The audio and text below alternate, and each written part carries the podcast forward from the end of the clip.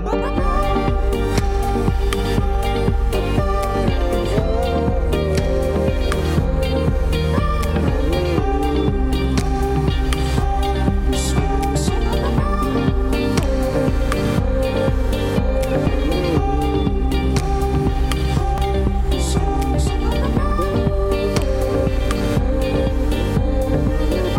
Bonjour à toutes et à tous, j'espère que vous allez bien.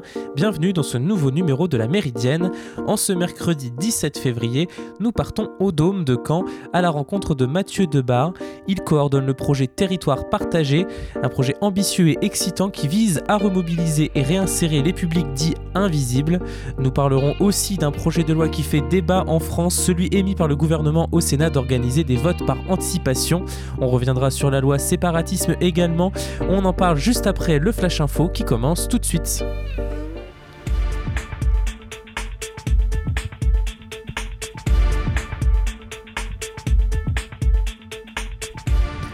Trump versus McConnell chez les républicains, la guerre est déclarée.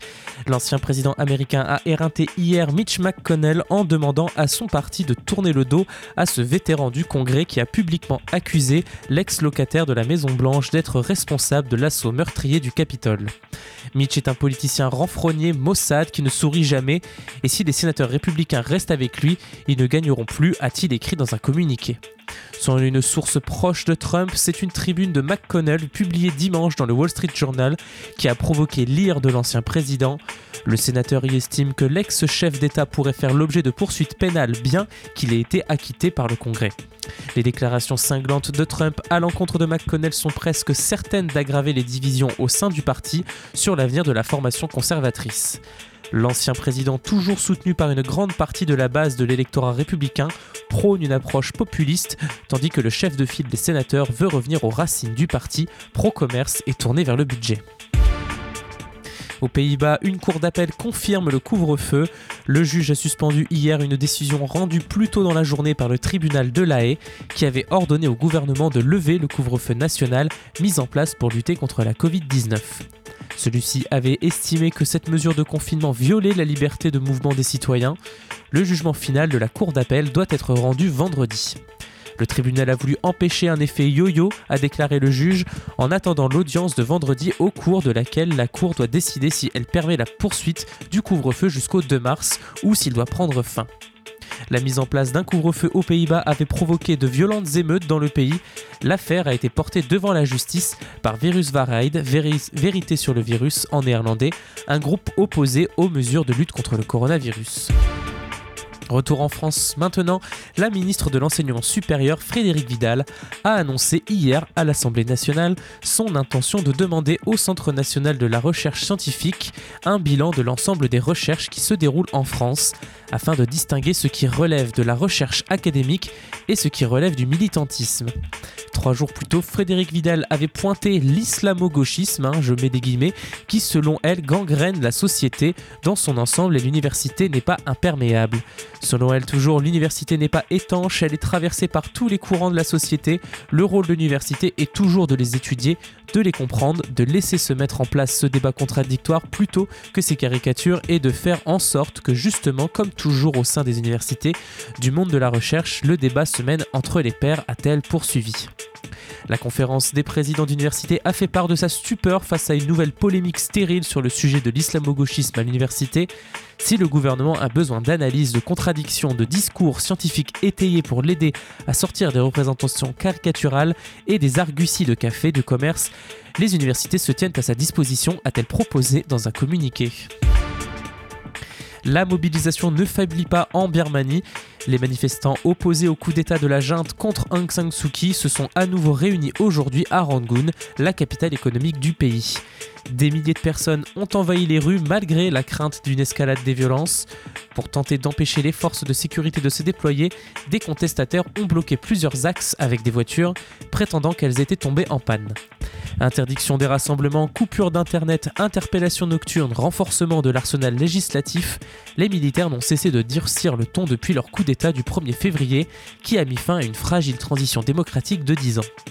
Plusieurs manifestations ont déjà donné lieu à de fortes tensions.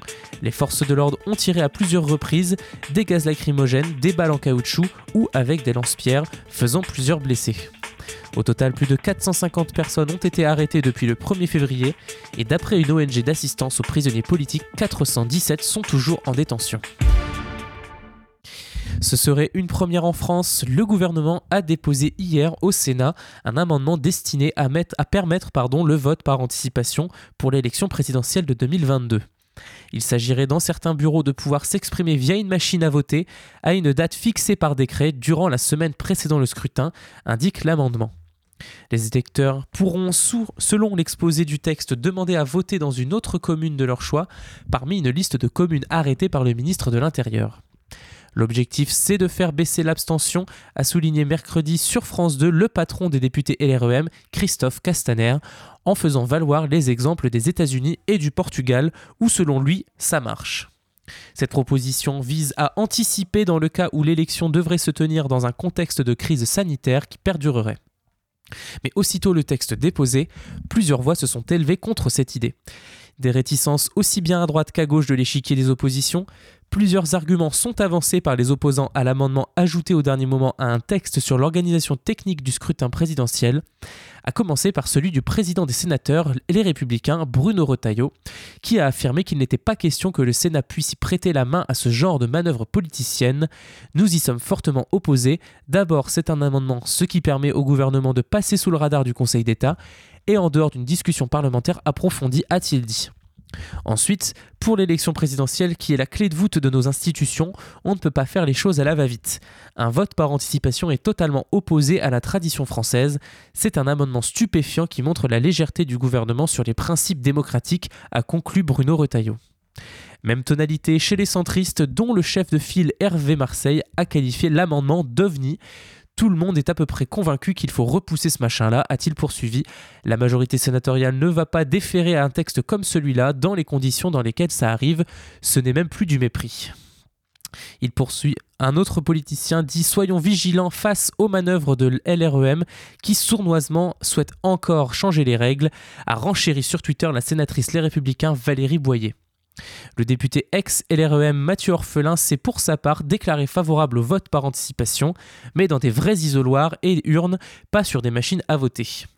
Florian Philippot, ex-Front National, a lancé sur Twitter Alerte fraude, la semaine avant le scrutin, les électeurs iraient dans un bureau équipé d'une machine à voter. Le dépouillement aurait lieu le dimanche. Quel besoin de faire ça sinon frauder? Le sujet s'est invité hier soir dans l'ultime débat au Sénat sur le report des élections régionales et départementales. Il est impossible que vous mainteniez cet amendement. Je veux croire qu'il sera retiré, à lancer Philippe Bas, toujours les Républicains, à l'adresse de la ministre déléguée chargée de la citoyenneté, Marlène Schiappa. La ministre s'est concentrée sur le texte en discussion sans aborder l'amendement qui a fait polémique. À gauche, Cécile Kuckerman a exprimé une surprise au départ, mais finalement une colère sur les évolutions en matière de processus électoraux. Il faut faire très attention à ne pas donner l'impression qu'au nom de favoriser le vote, on s'arroge avec la règle, a-t-elle mise en garde? Il n'y a pas besoin de parler de tambouille, a répondu Christophe Castaner de son côté, en soulignant que ce vote par anticipation serait, s'il est autorisé, instauré sous le contrôle évidemment et la transparence de ceux qui sont les responsables de l'élection. Vous écoutez la Méridienne sur Radio Phoenix. C'est l'heure maintenant de faire une pause musicale. Juste après cette pause, nous irons au Dôme à la rencontre de Mathieu Debar, chargé de projet culturel et coordinateur général du projet Territoire Partagé, qu'il va nous présenter juste après que l'on ait écouté Arlo Parks et son titre Green Eyes. A tout de suite dans la Méridienne, vous écoutez Radio Phoenix.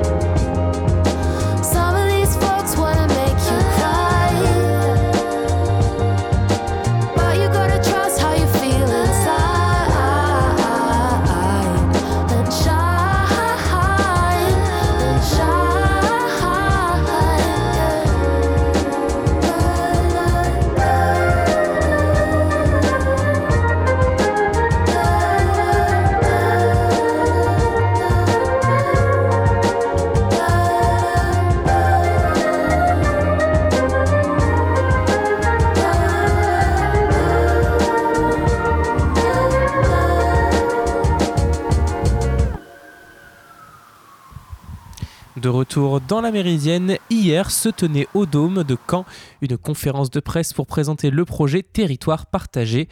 Et je suis allé à la rencontre de Mathieu Debar, chargé de développement culturel au Dôme et justement coordinateur général de ce projet intitulé Territoire partagé. C'est un projet lauréat de l'appel à projet 100% inclusion, la fabrique de la remobilisation lancée par le ministère du Travail, de l'Emploi et de l'Insertion ambitieux ce projet qui veut aller au-devant des publics dits invisibles et hors radar pour lesquels les dispositifs d'accompagnement existants n'ont pas fonctionné et afin de les aider à se remettre en selle, à retrouver l'envie de s'inscrire dans une activité citoyenne, sportive ou culturelle. Mathieu Debar, ce projet territoire partagé a-t-il une ambition nationale ou simplement régionale Le projet de territoire partagé n'a pas une ambition nationale, en fait, au sens de, sa, zone de déploiement, puisqu'il euh, a pour vocation à, s'adresser à des participants qui sont situés plutôt sur les, qui sont situés sur les quartiers euh, euh, de Camp-la-Mer, de Colombelle, etc., Hérouville, et de la vallée Ornodon. Euh, il est par contre national dans la mesure où il a été euh, initié dans le cadre du plan d'investissement dans les compétences qu'a lancé l'État euh, il y a quelques années maintenant. et donc nous faisons partie d'une dynamique nationale. Et si notre expérimentation porte ses fruits, sans doute sera-t-elle prolongée et pourquoi pas étendue à l'échelle nationale, dans certains de ses aspects en tout cas. Et qu'est-ce que, ce, ça représente pour le Dôme de participer à un tel projet? C'est la, Je pense qu'à travers ce projet, le Dôme fait à la fois la preuve qu'il peut continuer dans sa mission centrale qui est celle de la, qui est liée à la culture scientifique et technique, mais dans sa capacité à faire comprendre à tout un chacun que nous pouvons tous produire de la connaissance et que ce n'est pas parce qu'on est public fragilisé d'un quartier prioritaire qu'on n'a pas à voir avec cette production de la connaissance. C'est en tout cas la part que le Dôme va apporter en tant que centre de culture scientifique et technique, et son autre part, c'est sa capacité euh, euh, sa résidence de projet en est l'exemple flagrant, a fédéré autour de son action plusieurs entreprises, plusieurs structures, plusieurs associations pour travailler ensemble. Et cette capacité à travailler ensemble, c'est ce qui nous permet aujourd'hui de nous positionner comme euh, co-porteurs de la coordination générale du projet euh, avec l'association des Amis de Jean Bosco. Alors on l'a dit, ce projet veut toucher les invisibles, les personnes qui se trouvent euh, hors radar, parfois malheureusement hein, des personnes qui furent mal orientées, qui ne sont pas ou peu qualifiées, qui ont perdu confiance en eux, ou encore qui ont eu bah, des accidents de vie, hein, qui dans certains cas malheureusement les ont menés à se retrouver parfois sans domicile.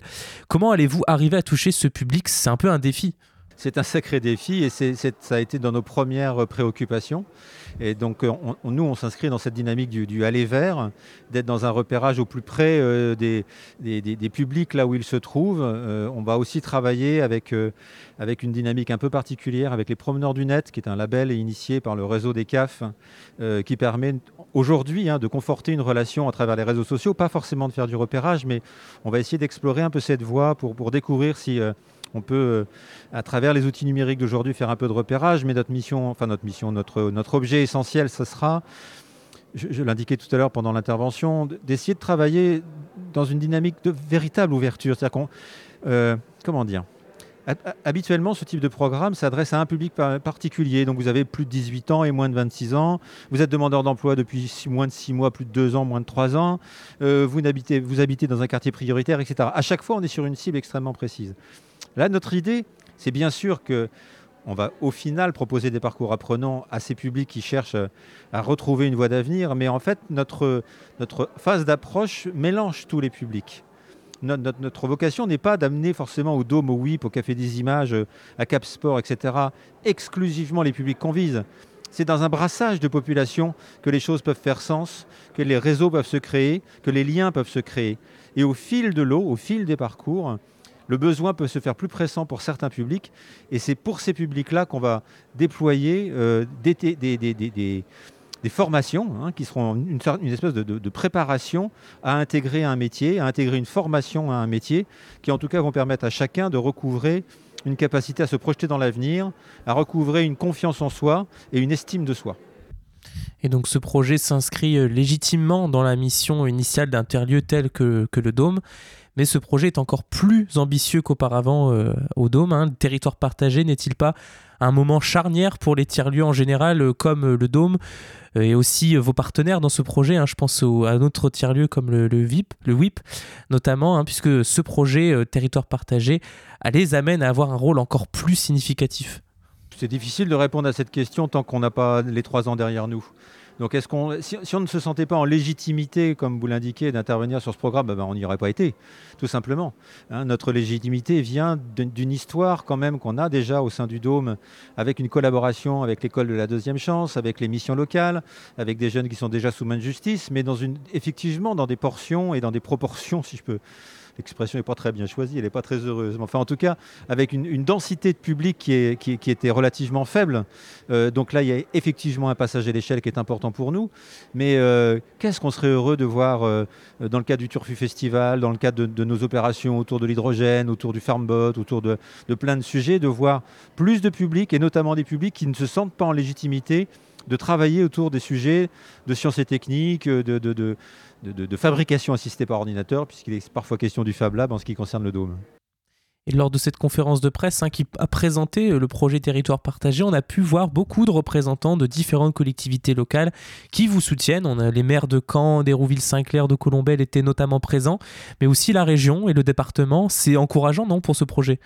Bah, vous, le savez comme moi que la, collaboration avec les collectivités, avec les, pouvoirs publics d'une façon large est, déterminant. Ce sont quand même eux qui vont apporter euh, l'argent nécessaire au fonctionnement, en tout cas pour les deux tiers, de notre projet territoire partagé. On est forcément en adéquation avec les, politiques publiques. On pourrait peut-être parfois les interroger et, elles pourraient interroger notre façon de faire, mais il est évident qu'il faut absolument et impérativement qu'on travaille en bonne intelligence avec les pouvoirs publics. Oui, on a eu vraiment l'impression positive que chacun souhaitait apporter son soutien au-delà d'un effet peut-être d'annonce. Bah, écoutez, je suis, content de vous, l'entendre dire. Euh, demain nous dira si, euh, enfin demain va nous dire sans doute qu'on va pouvoir continuer à, travailler effectivement main dans la main. C'est pas toujours évident parce qu'il y a beaucoup de beaucoup d'argent sont mis par l'État euh, dans le cadre de la, de la relance et, beaucoup d'argent en direction des mêmes types de publics, ce qui, provoque parfois des, des, entrechoquements de différents porteurs de projets qui vont s'adresser à des mêmes publics pour leur, pour leur proposer des choses différentes. Mais nous sommes déjà en relation avec, avec la Directe et d'autres acteurs en train de chercher des des solutions qui nous vont nous permettre d'intervenir de, façon conjointe et intelligente. Et donc euh, territoire partagé, hein, c'est un projet qui se déroule en trois phases distinctes. La première, la phase de repérage, étant celle, euh, comme ça a été annoncé euh, lors de la conférence de presse, cette phase-là est plus ou moins terminée. Vous entrez maintenant dans une deuxième phase, une phase de mobilisation des publics cibles. Et enfin, la troisième phase étant l'insertion de ces publics. Est-ce que vous pouvez nous décrire plus en détail le déroulement de ce programme? Donc, le, cadre général fixé par l'État, ce sont des parcours qui ne peuvent pas dépasser 15 mois. Donc c'est cette temporalité dans laquelle on s'inscrit. Elle peut être plus courte, elle ne pourra pas être plus longue. Euh, c'est un, dispositif avec ce qu'on appelle des entrées, on appelle ça des entrées-sorties permanentes. C'est-à-dire qu'en permanence, on va faire du repérage. En permanence, on va faire de la mobilisation et de la pré-mobilisation. En permanence, on va essayer de conforter les gens dans, la formation ou dans l'emploi qu'ils auront pu euh, trouver ou choisir. L'autre aller-retour permanent, c'est qu'une personne peut très bien commencer un bout de parcours avec nous, s'arrêter, revenir, s'arrêter, revenir. Ça, c'est vraiment euh, euh, au, libre choix, au libre désir euh, de nos participants, sachant que nous, on aura toujours ce qu'on a appelé des référents. Donc un contact un peu unique qui sera le fil conducteur de la personne tout au long de ses parcours dans le territoire partagé. Mathieu Debar, euh, si quelqu'un souhaite participer à ce projet, à qui ça doit-il s'adresser en tant que professionnel hein, souhaitant accompagner ou pour les participants souhaitant bénéficier des, des formations? Alors c'est en train de se définir, donc tous les professionnels qui éventuellement nous entendent peuvent prendre directement contact avec Muriel Lebarbier à la AJB ou moi-même. Euh, ils trouveront nos coordonnées. Euh, il va m'être compliqué de, donner un numéro de téléphone à la radio. J'ai pas non plus envie d'être très saillie de coups de téléphone. Ils peuvent tout simplement s'adresser au DOM et se signifier euh, comme quoi ils voudraient rentrer en contact en tant que professionnel avec, avec Territoire Partagé. pour les participants, eh bien, ça, sera, ça sera au fil de l'eau sur certains secteurs qu'on est en train de déterminer, sur lesquels on va intervenir autour d'actions qui peuvent être des actions de type de fabriquer un t-shirt, qui peuvent être de type faire des, une démonstration de jardinage, qui peuvent être autour de faire un match de basket, euh, qui peuvent être. Euh, voilà, ça, va être ça notamment. Et on va inviter, je l'espère en tout cas, sur cette base-là, sur cette base de premier contact, juste autour d'un café, peut-être dans un premier temps, à un premier voyage qu'on va presque essayer d'organiser comme un voyage organisé pour permettre à des gens de découvrir nos différents espaces. Et donc ils pourront gratuitement euh, visiter nos différents espaces, comprendre ce qui s'y passe, rencontrer du monde. Et si un de ces espaces les intéresse, eh ben, continuer un peu l'aventure avec l'un ou plusieurs de ces espaces. Oui, c'est alors ce que j'allais dire, c'est aussi ça la force de, ce projet que je trouve à titre personnel par rapport à d'autres projets de réinsertion. celui-ci, que, celui que coordonne le Dôme, est relativement excitant, propose un réel éventail varié d'activités dans des secteurs bah, tout aussi variés justement. Oui, on a, on a bon espoir effectivement que, que j'allais dire, moi je ne... Euh, je trouve qu'à travers les métiers qui existent aujourd'hui et qui sont parfois euh, un peu éloignés, euh, je pense à soudeur de haute précision ou à, ou à boulanger, ou à que, sais-je encore. Il y, a, des tas et des tas de métiers qui sont vraiment géniaux, et sans doute que certains de nos publics voudront s'orienter vers ce type de métier. On va du coup, nous, on va dire, ok, tu veux être boulanger, bah, écoute, on va essayer de voir si tu, déjà tu, peux travailler à partir de 4 heures du matin, donc on va te proposer plusieurs expériences, et tu vas pouvoir commencer à 4 heures du matin. Et si, effectivement il semble que ça te convient, alors tu peux sûrement envisager d'être boulanger. Et puis à côté de ça, effectivement, on a des métiers autour de la médiation scientifique et technique, autour de la régie générale d'événements, euh, autour de la projection cinématographique, autour de tout ce que le consortium peut porter comme métier, éducateur sportif à travers Cap Sport. Enfin voilà, tout, il y a effectivement un panel d'activités qu'on espère aussi euh, intéressantes les unes que les autres et effectivement un peu nouvelles pour les publics cibles. Merci beaucoup Mathieu Debar, on souhaite le meilleur pour ce beau projet. Vous écoutez La Méridienne sur Radio Phoenix. Et on continue euh, le programme.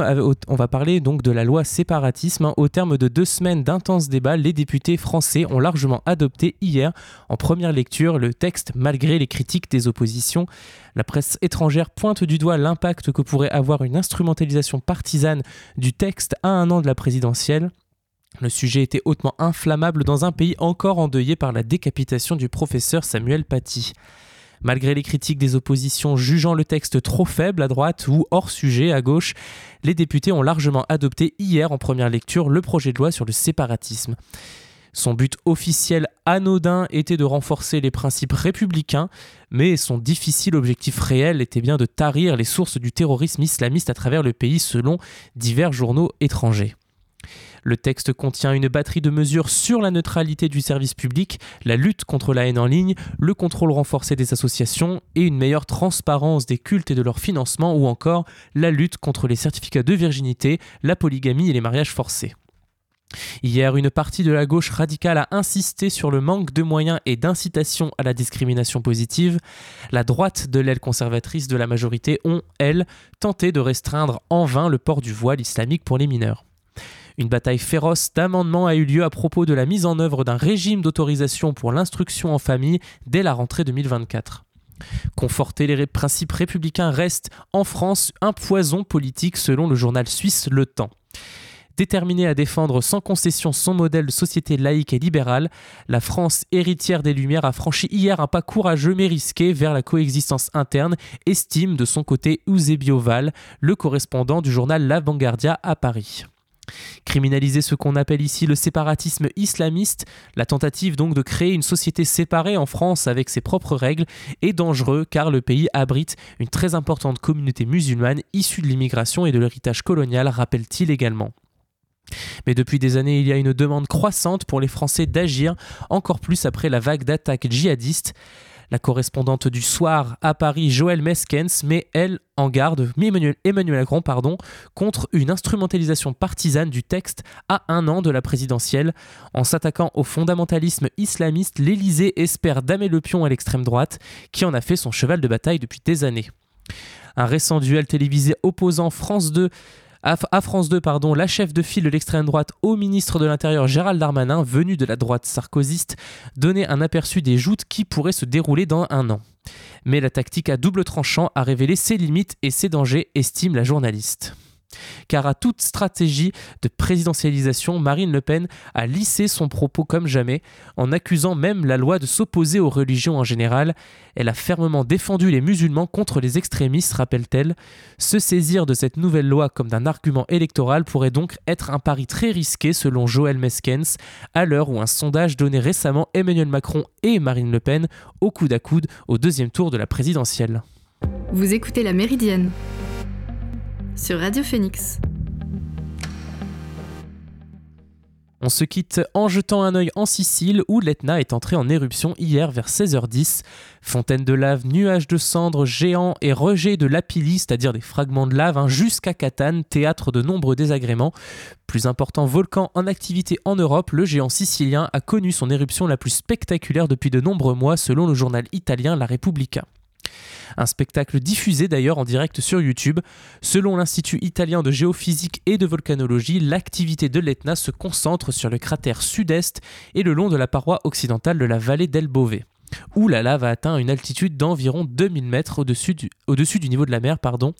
D'après La Sicilia, un autre journal, des lapilli de grande taille sont tombés sur les communes de Nicolosi, Pedara, Mascaluccia pardon, et Trescastani au nord de Catane. La pluie, de cendres et de lapilli a aussi été constatée à Catane, ville de plus de 300 000 habitants posée au pied du volcan, d'où l'on apercevait hier une colonne de fumée et de cendres haute de près de 6000 mètres. Cet imposant nuage de cendres a contraint les autorités à fermer l'aéroport de Catane. Sur Facebook, la société gestionnaire a expliqué que la piste devait être nettoyée et remise en état et qu'une cellule de crise se réunirait aujourd'hui. La Repubblica précise toutefois D'après les volcanologues, l'éruption ne présentait aucun danger pour les personnes, les maisons ou les villages de la région. Donc nous pouvons observer ce spectacle impressionnant de la nature, l'esprit tranquille, du moins pour l'instant. Et nous arrivons à la fin de cette émission, j'espère qu'elle vous a plu. Pour un nouveau numéro de la Méridienne, eh ben, je vous donne rendez-vous demain, même heure, même fréquence. D'ici là, portez-vous bien et passez une bonne journée sur Radio Phoenix.